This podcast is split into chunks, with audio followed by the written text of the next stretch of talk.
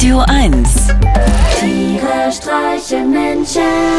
mit Martin Gotti Gottschild und Sven Phantom.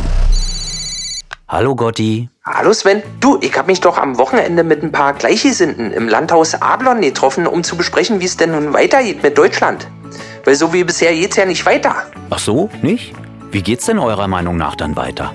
Naja, als erstes würden wir jeden Deutschen, der schon mehr als 10 Deppen-Smileys auf Facebook gepostet hat, einen lebenslangen Erholungsurlaub für Selbstzahler im sozialistischen Ausland, in Klammern Anreise mit eigenem Fahrzeug, schmackhaft machen.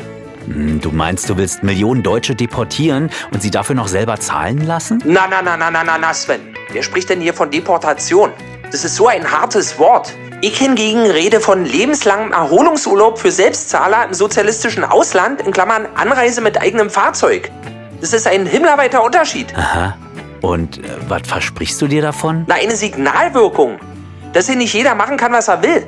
Außer die AfD natürlich. Die darf ja anscheinend wirklich alles behaupten und androhen, weil die meinen es ja nur gut mit uns.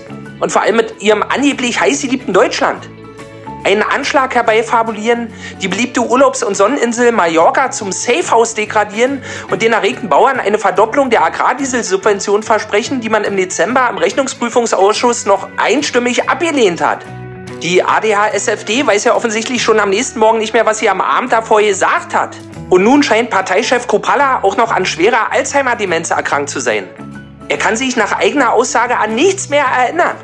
An nichts mehr, Sven. Es muss so furchtbar sein. An gar nichts mehr? Ich kann ihn nur zitieren. Ich bin wie Scholz, ich erinnere mich an nichts mehr. Also unser Bundeskanzler und der Vorsitzende der AfD im Bundestag erinnern sich beide an nichts mehr? Also Scholz hatte wohl damals nur einen kurzen Aussetzer.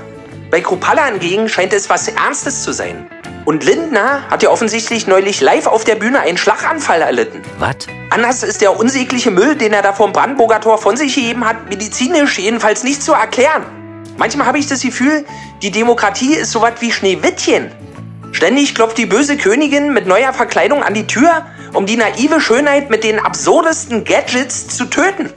Und ich hoffe, Robert Habeck kommt irgendwann angejoggt, um die Totgeglaubte im Sarg mit nach Hause zu nehmen, wobei er über einen Stein stolpert, woraufhin der Sarg zu Boden fällt und durch den Aufprall endlich das giftige Apfelstück aus Schneewittchens Hals fliegt.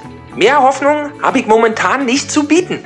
Ja, schade Gotti, aber ich muss jetzt auflegen, die Werbung ist vorbei. Gut, bei Deutschland fängt an. Tiere streichen Menschen. Jetzt auch als Podcast. Auf radio1.de und natürlich in der Radio 1 App.